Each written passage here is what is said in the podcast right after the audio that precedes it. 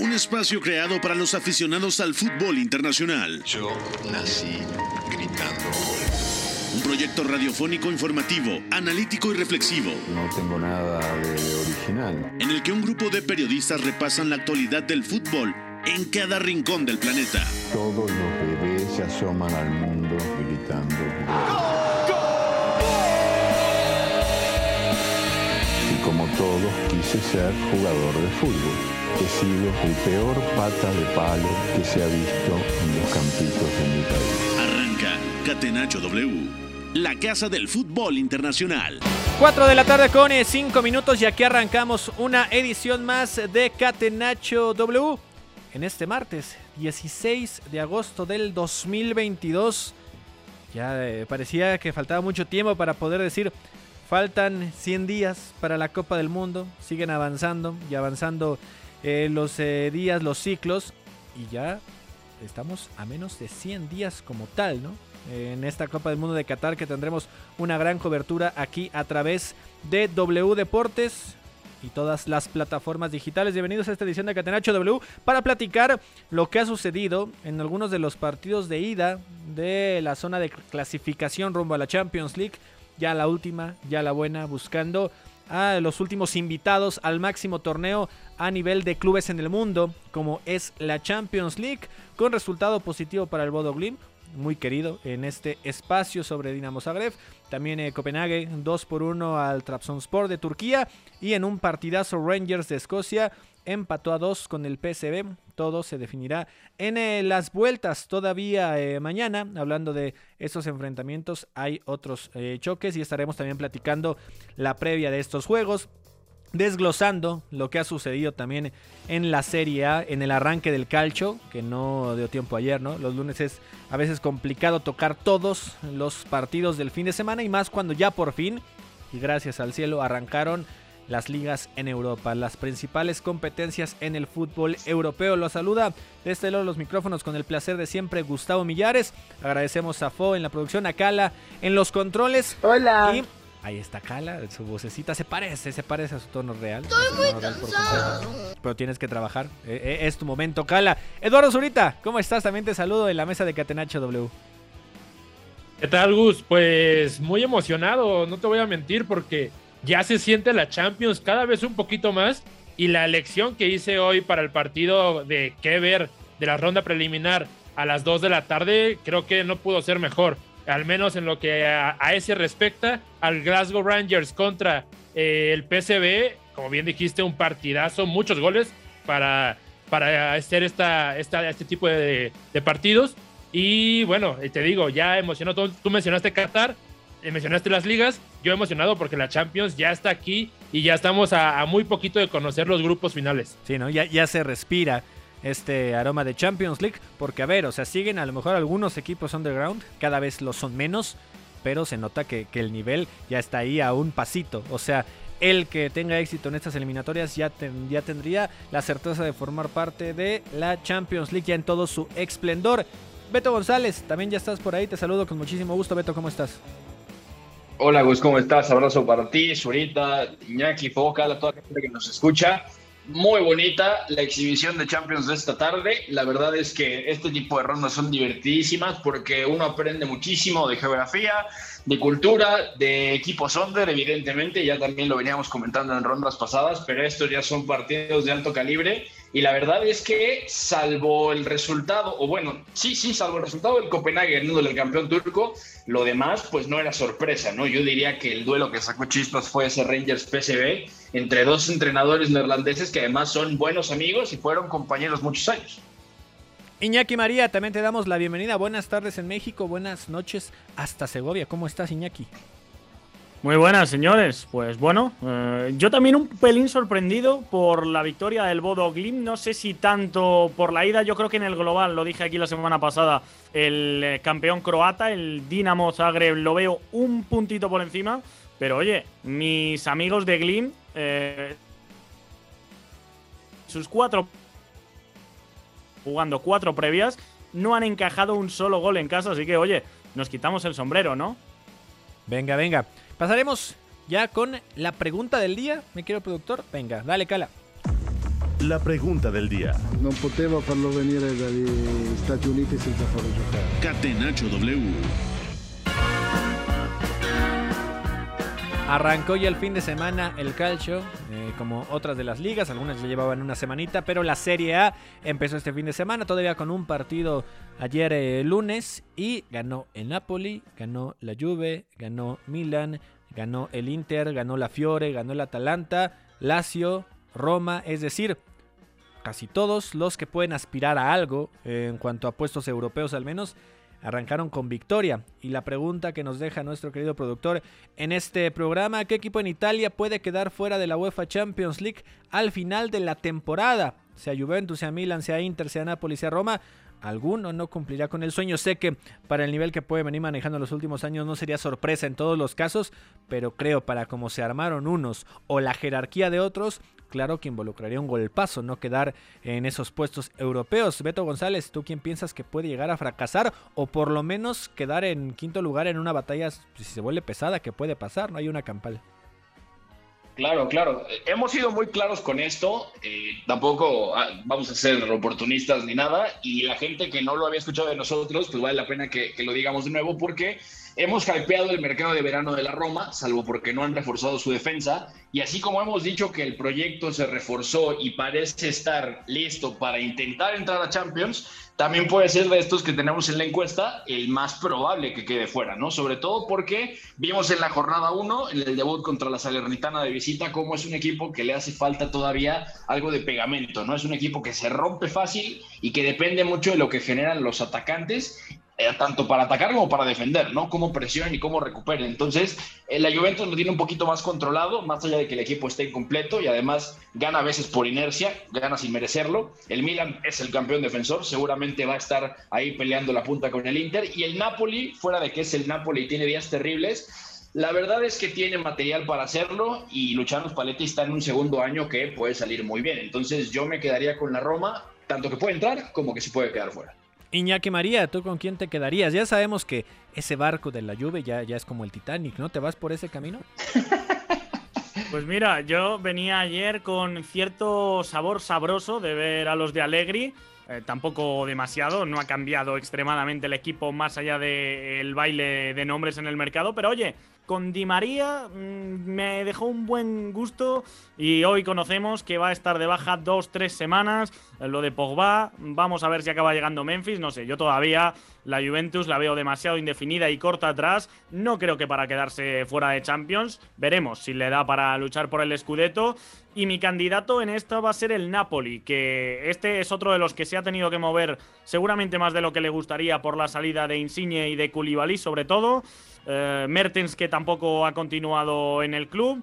Y bueno, pues me parece que son bajas demasiado sensibles porque llevábamos viendo prácticamente una década a estos tres pilares fundamentales. Eh, desde la era Sarri ya yo creo que eran los jugadores insignia. Y aunque ha llegado, por ejemplo, un Kravaxelia, que me parece que está bastante bien, Kim Min Jae, que sobre todo con pelota eh, yo creo que puede suplir bien a Koulibaly defensivamente, no sé si tanto, el ex de Fenerbahce, pues yo creo que puede ser uno de los que eh, baje un puntito y ese puntito creo que sí que lo va a subir la Roma.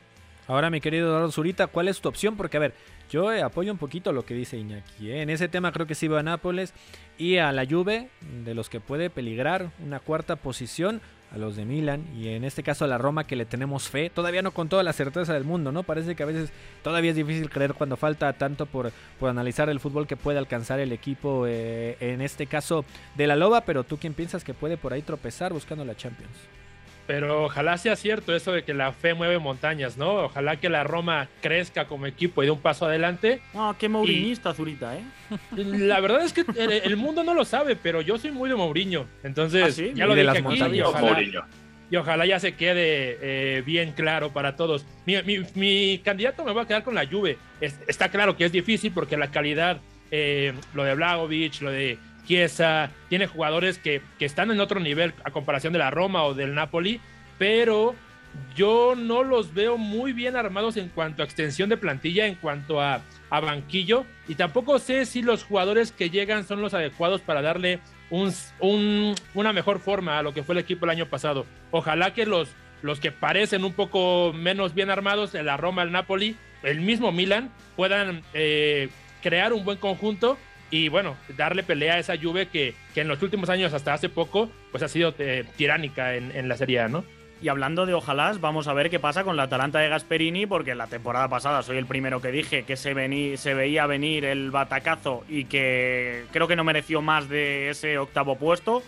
Eh, pero ahora con temporada blanca, sin jugar en tres semanas más allá de intersemanales y Copa Italia, ninguna competición europea, puede ser otro equipo que no sé si le dé para luchar por Champions. Recordemos que antes del curso pasado llevaba tres consecutivas metiéndose eh, sí. tercero, mm, si no me falla la memoria. Tres en Champions se mete seguro. Y, y, bueno, pues yo creo que la Atalanta, mínimo, eh, la temporada que viene se va a meter en Europa, fíjate. Oigan, compañeros, sé que hablaremos más adelante de la Serie pero yo en cuanto estaba dando el listado de los que habían ganado en la jornada 1, pues me di cuenta que no acababa y no acababa porque son la mitad, ¿verdad? No empató ninguno. Exacto. Sí, no, no empates. Ningún empate en la Serie eh, eso puede ser ya un buen augurio, ¿no? En una liga tan cerrada como a veces es el calcio. Vamos a arrancar con la Champions League y esta fase previa. UEFA Champions League. La casa del fútbol internacional. Catenacho W.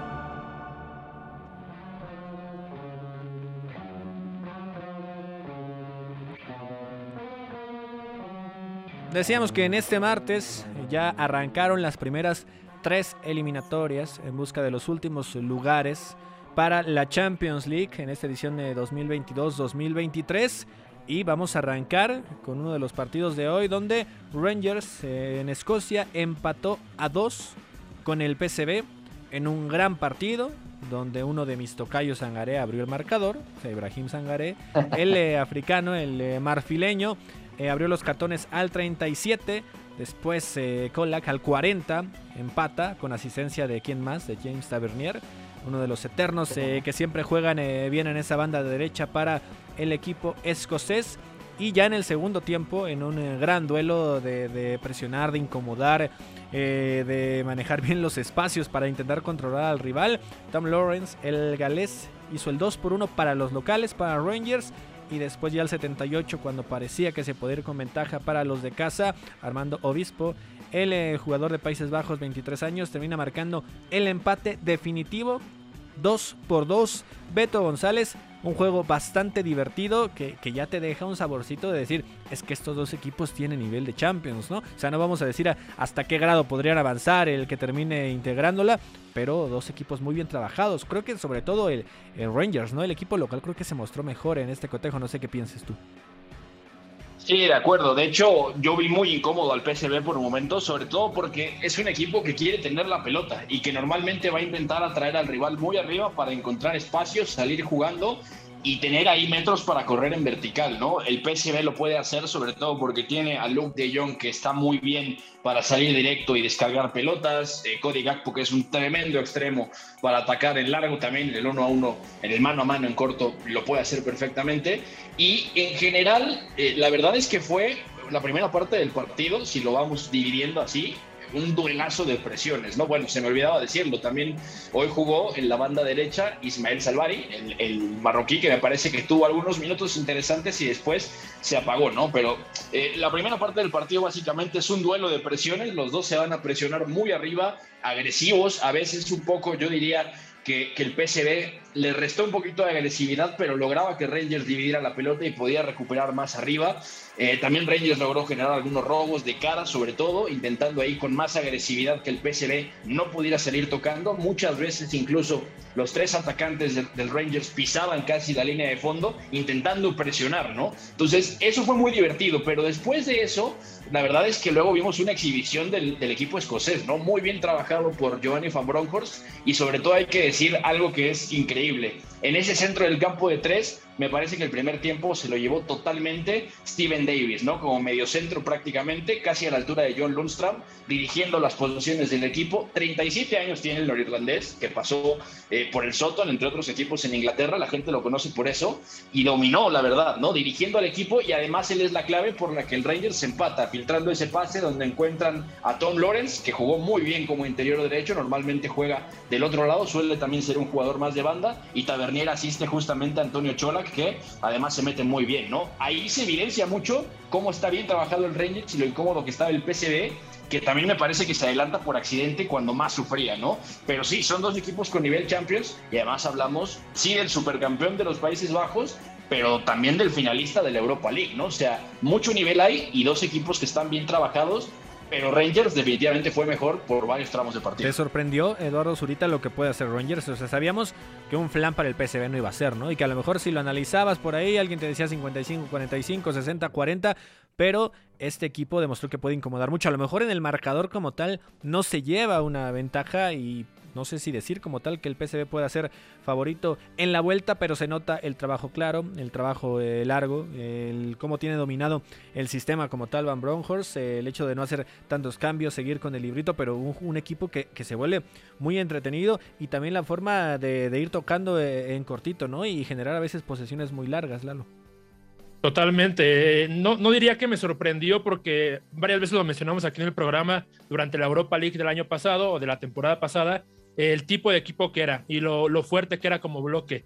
Lo que me sorprendió fue que sus refuerzos están integrados a la forma de juego del equipo muy rápido. Eh, no, no se notó que hubiera tanto cambio en nombre. Estaba viendo contra la final, contra el Frankfurt, ahí en la alineación inicial, cuatro jugadores diferentes que totalmente eh, no se notan para nada. Y lo que sí me sorprende un poco es que al medio tiempo todos estábamos hablando maravillas del Rangers eh, decíamos todo lo que bien explicó Beto. Y para la segunda mitad, el PSV se mete al partido. Eh, creo que hacen varios cambios. Uno, por ejemplo, es eh, bajar un poquito más el bloque, quitarle todavía más espacios al Rangers, que uno diría, bueno, es un equipo que va a buscar el balón largo, que juegan buscando los espacios. No tanto, más bien buscan combinaciones entre líneas muy bien y muy rápido. Y cuando el PSV logra bajar un poco más el bloque, que se junten mucho más sus, sus líneas de cuatro, eh, pues ya, se mete al partido. Eh, creo que también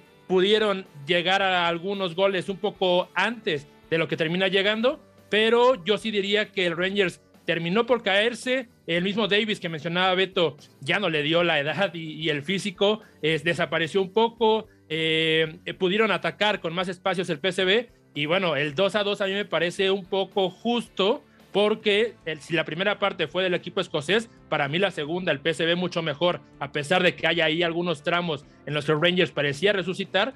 Y bueno, ahora todo a decidirse en Holanda, que no sé qué tanto vaya a ser el partido como el que vimos hoy. Eh, que María, ¿quién ves más capaz? O sea, revisaba la edad de los hombres en los banquillos y el tema de Ruth Van Nistelrooy y de, de, Jovan Bronhorst, que creo que se conocen un poquito en todos los sentidos, 46 y 47 años. Creo que, sobre todo Van Bronckhorst con un sistema que tiene bien controlado, pero Van Nistelrooy eh, tampoco lo ha hecho mal. No, no, de hecho yo me he sentido mayor. Creo que no seré el único porque a estos dos los recuerdo haber visto jugar en España, en Real Madrid y Fútbol Club Barcelona, respectivamente. Yo todavía era pequeño y ahora pues parece que ya no somos tan pequeños.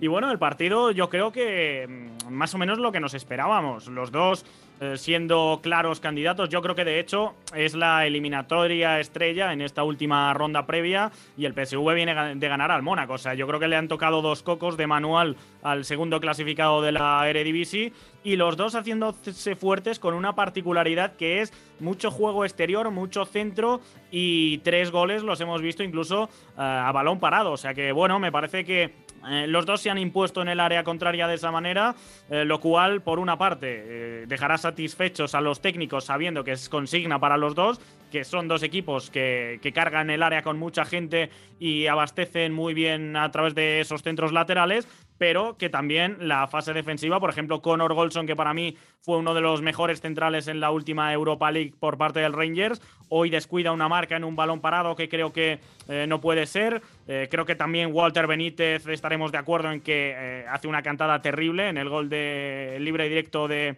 de Tom Lawrence. Así que bueno, veremos la vuelta. Creo que el factor Glasgow era clave por el empuje, por el ambiente que hay y el PSV ha salido vivo. Así que creo que ligera ventaja para los de Van Nistelrooy, que además la Federación Neerlandesa porque al final esto se trata de no solo meter equipos, sino también elevar el coeficiente. Le ha limpiado la semana, no tiene partido para que prepare mejor la vuelta, no tiene partido de liga y, creo que eso también es un factor a tener en cuenta para dentro de una semana. ¿Quisiste decir Iñaki 55-45 para el PSB? 51-49. Eduardo Zorita, ¿cuánto? Uf, eh, yo diría 51-49 para el Rangers. Ah, caray. Beto González. 51-49 para el PSB. Lo, lo, pueden cerrar en casa. Ok, 50.5 y 49.5 para el Rangers. Damos una pausa y volvemos acá Nacho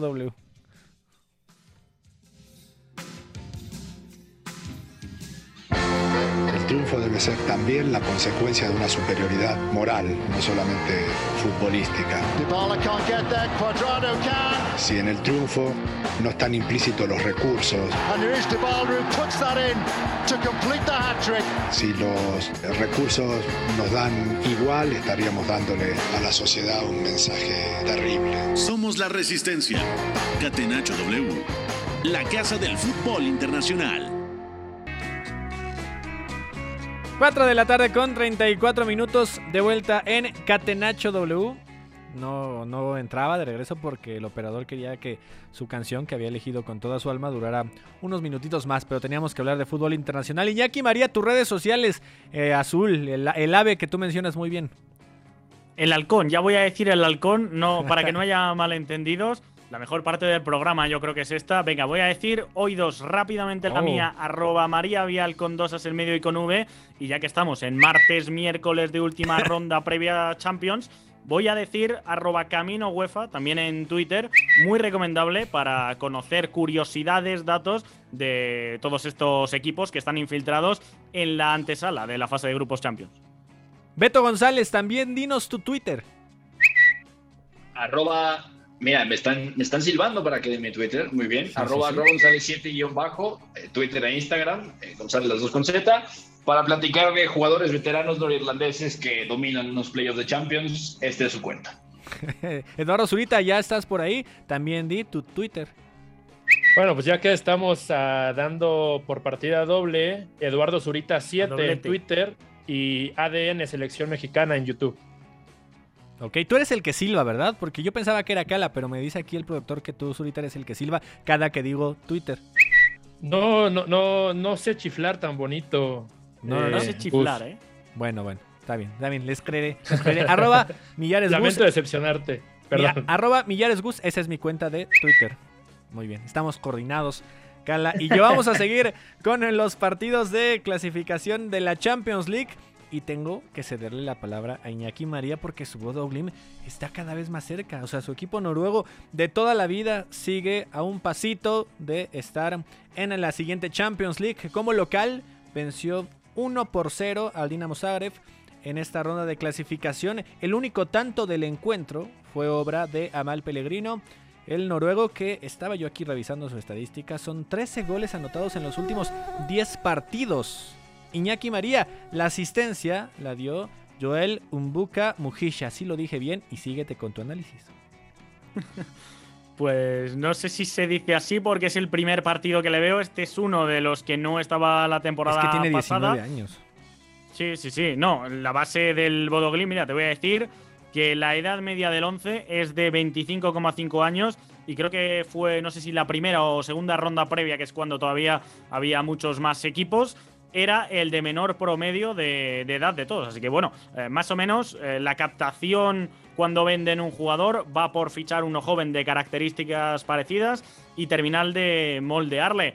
Hoy se enfrentaban al equipo que más rondas previas ha disputado en la historia de la competición, de la UEFA Champions League. Ese es el campeón croata, el Dinamo Zagreb, que ha jugado su partido 105 y bueno, pues eh, creo que sí que ha habido sorpresa, aunque también os tengo que decir otro dato curioso, son 13 victorias consecutivas en casa para el campeón de las dos últimas élites noruegas y por lo tanto completan un año eh, ganando todos los partidos en su casa. Ya decimos que aquí, aunque sea verano, hace frío, hay que ir con un abrigo y que el césped es artificial. Unas eh, condiciones que, bueno, eh, no están acostumbrados los mayores, los, eh, la mayor parte de sus rivales europeos y saben sacarle partido a ello. Y hoy hemos visto, pues, más o menos la misma receta que llevamos viendo un año de la mano de de Knudsen, un equipo que quiere organizarse a través de la pelota, verticalidad, un 4-3-3. Podríamos decir incluso que es bastante parecido el 4-3-3 al de Xavi, con los dos interiores muy arriba y con una salida de balón de cuatro hombres eh, que parten bajos y que son muy agresivos en conducción. A mí es un equipo que me divierte mucho ver. Si alguien quiere ver fútbol un poco desconocido, le recomiendo a este Bodo Y por parte del Dinamo Zagreb, pues bueno, Misla Forsic, eh, Iván Usec y y el delantero Petkovic que han entrado en la segunda parte, eh, Ademi en medio campo, es la columna vertebral de otras temporadas, pero también se ha marchado algún Lobro Mayer, por ejemplo, la temporada pasada al Rennes, así que yo diría que no sé si favoritos, pero desde luego argumentos para darle la vuelta tienen. ¿Desde cuándo data tu amor por el Bodo Glim, Iñaki? Pues eh, antes de la pasada eh, conference, antes del 6-1 contra la Roma, que es yo creo lo que les empieza a hacer famosos.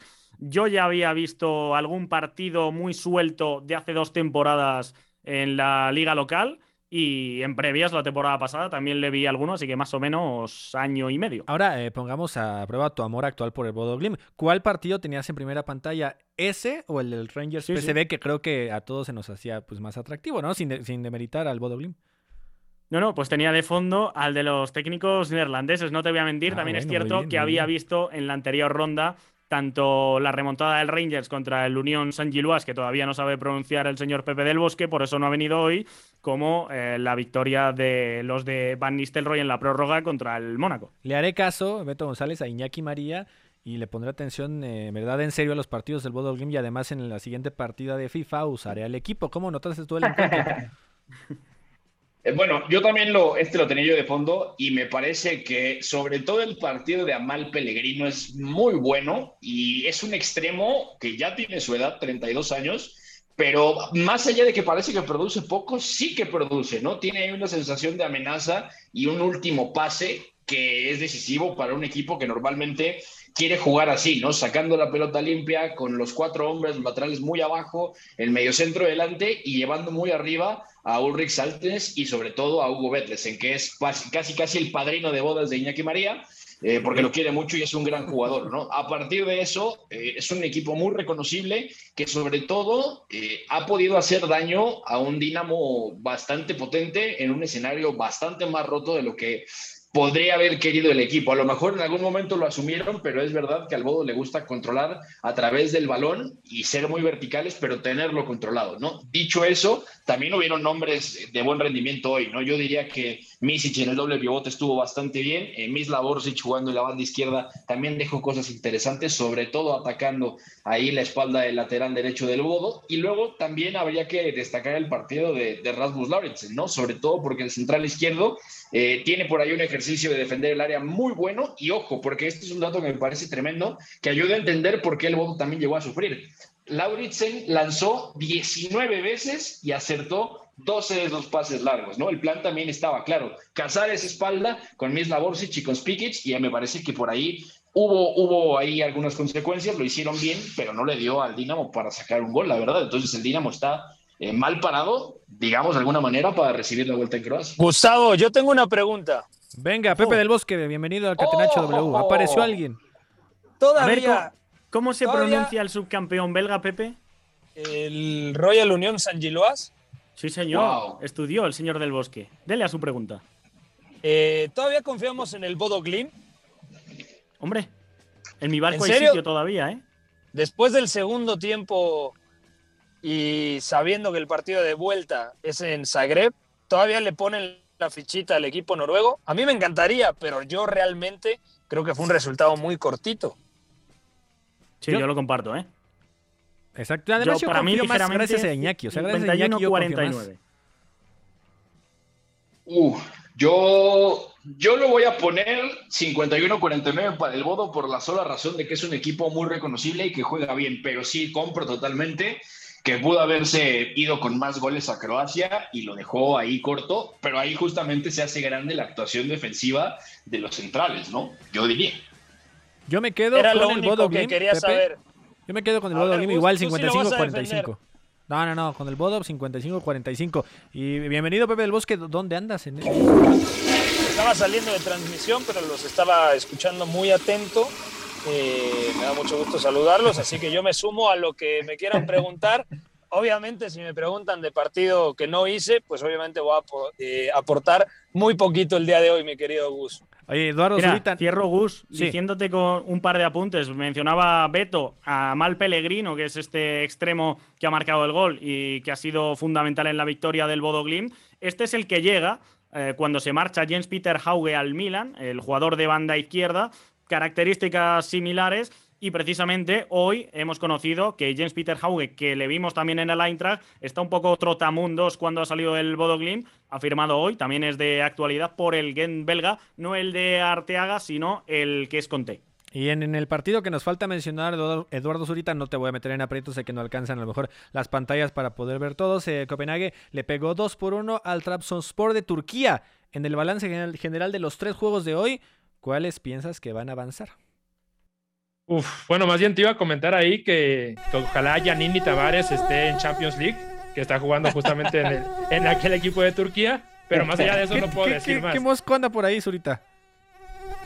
¿Mosco? ¿Sí?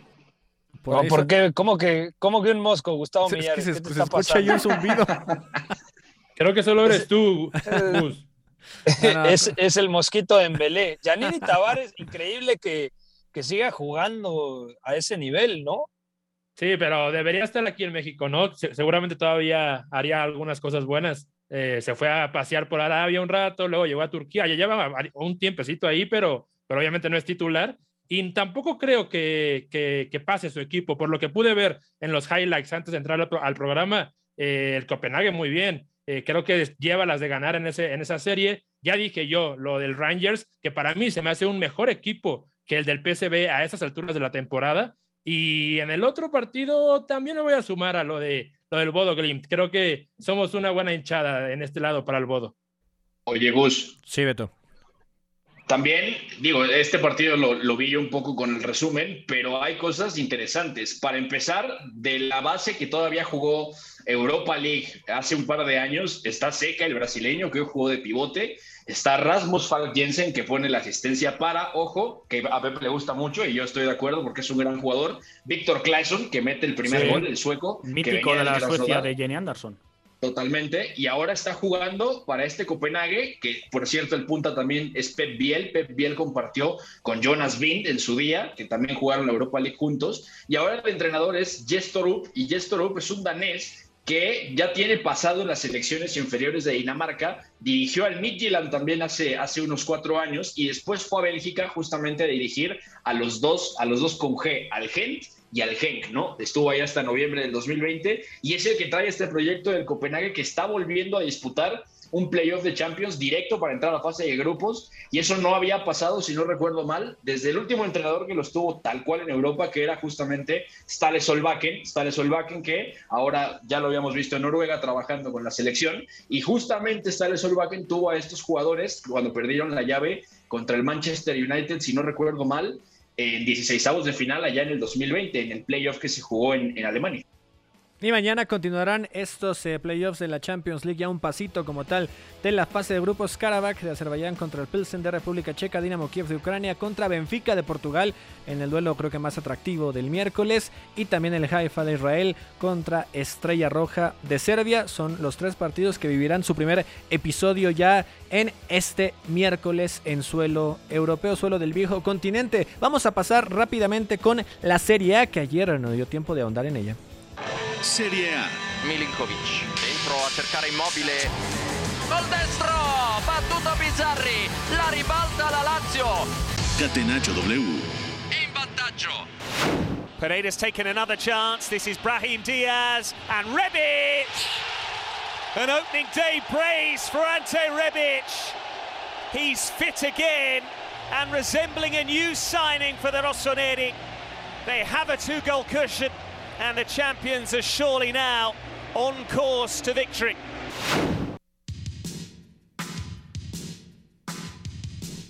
Ahí escuchábamos una de las anotaciones de este Milan que arrancó con victoria de 4 por 2 sobre Udinese con gran actuación de Ante Rebic de las figuras, también Teo Hernández más allá del penal que marca eh, la primera anotación para el Milan, lo que era el empate a uno en ese juego después de que Becao arrancara y abría los cartones para el visitante, también eh, Brahim Díaz tuvo buena participación incluso él da la asistencia además de marcar un gol y en el cuarto tanto para que Ante Rebic confirmara su doblete, eso en cuanto a la victoria del Milan y para platicar un poquito en la mezcla de los equipos de la misma ciudad, el Inter le pegó 2 por 1 a Leche donde Romelu Lukaku le bastaron solo dos minutos en su regreso a juegos oficiales con el Inter para demostrar que tiene la mira fija y la mira fina cuando está con el equipo del Inter. 2 por 1 termina el marcador, también Dumfries el lateral de Países Bajos marcó el otro tanto para el Inter, compañeros. Pepe del Bosque, ¿cómo eh, notaste? ¿Qué impresiones te dejó la primera jornada del calcio donde ganaron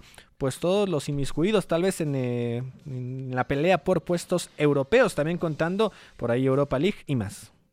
Voy a ser muy corto en mi intervención para decir que Ibrahim Díaz es una realidad, interviene en tres de los cuatro goles del Milan, al Udinese le bastó eso sí muy poquito para intimidar el arco del equipo rosonero, pero yo creo que el Milan se ha reforzado bien, también tuvo actividad Charles de Kettler, el chico belga que llega procedente del Brujas, y esto de Ante Rebic a mí me suena bastante bien como atacante. Sabemos que si en la izquierda es inamovible el portugués Rafa Leao, que además viene de una temporada brillante. Yo creo que Rebic puede tener muy buenos minutos como centro delantero. Yo me quedo con las buenas sensaciones del Milan, también del segundo tiempo del Napoli, porque parecía el típico partido que al equipo del Chucky Lozano se le escapaba en la segunda parte en territorio eh, de Verona, en campo de Lelas Verona.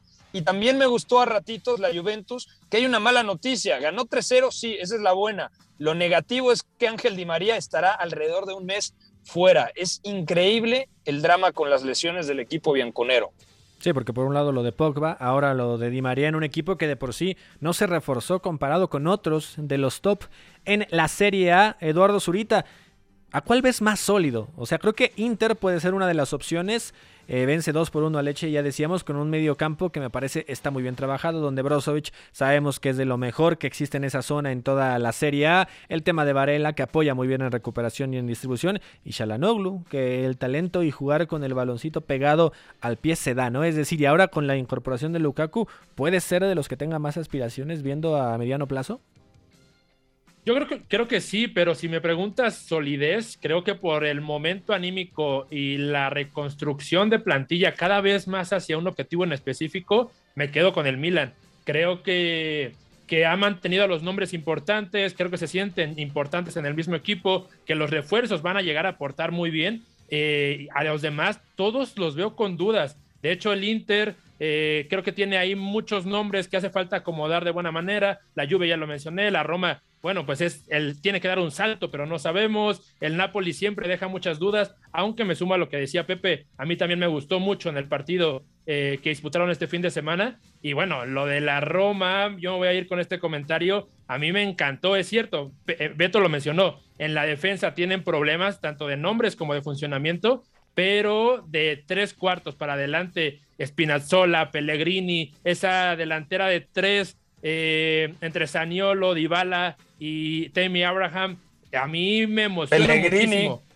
Sí, sí, sí, es que de hecho a mí lo que más me gusta es Pellegrini. Se, habla mucho de los tres nombres de, de, arriba, pero a mí Pellegrini, a mí me recordó mucho, y quizá diga aquí un pecado, sobre todo para los seguidores del fútbol inglés, pero a mí se me hizo muy rol tipo Gerard, tipo Lampard. Me recordó a un mediocampista inglés que puede ir y venir en todo el campo, que tiene mucha buena llegada, pero que también puede llegar a organizar. A mí me tiene loco Pellegrini ahorita y espero que siga en la temporada porque la Roma debe de crecer muchísimo. Iñaki María. Seguir va a seguir, pero yo no tengo claro que vaya a seguir en esa demarcación porque yo creo que es el rol, eh, no sé si pensado, pero sí para predilecto de Wijnaldum, claro. Mm, como mediocentro, yo creo que eh, rotará entre Cristante y Matic, que yo creo que es el alumno, eh, el ojito derecho de Mourinho.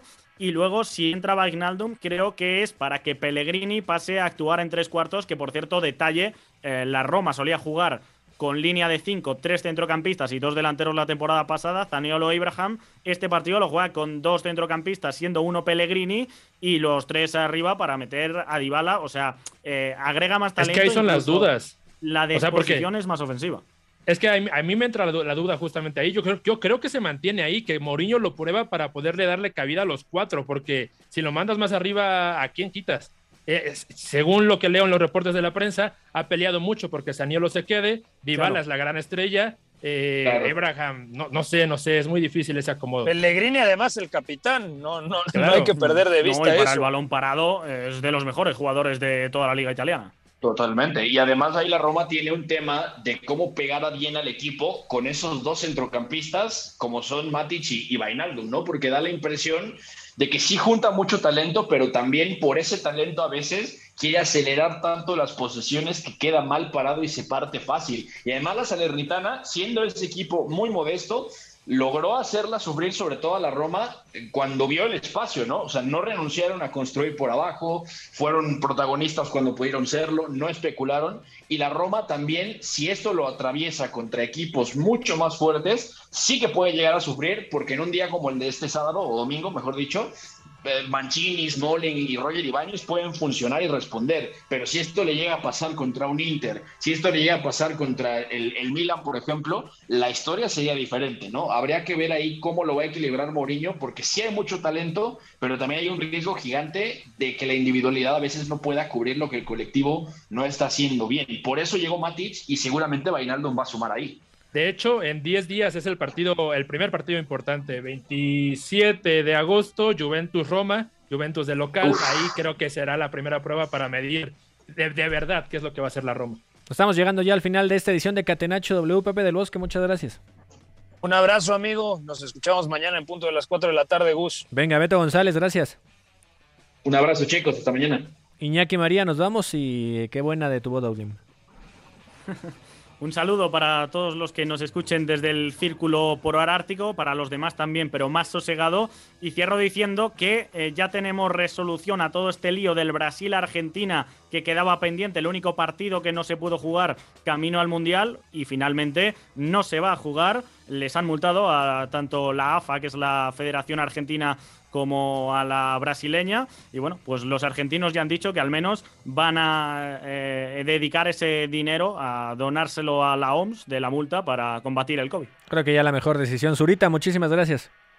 Gracias, Gus, y gracias a los que nos contactan por Twitter, que, que, hoy fueron varios. Venga, abrazo también a Fo, agradecemos en la producción. A Cala, en los controles, se despide de ustedes Gustavo Millares. Hasta la próxima, nos escuchamos mañana en Catenacho W. ¡Vámonos ya!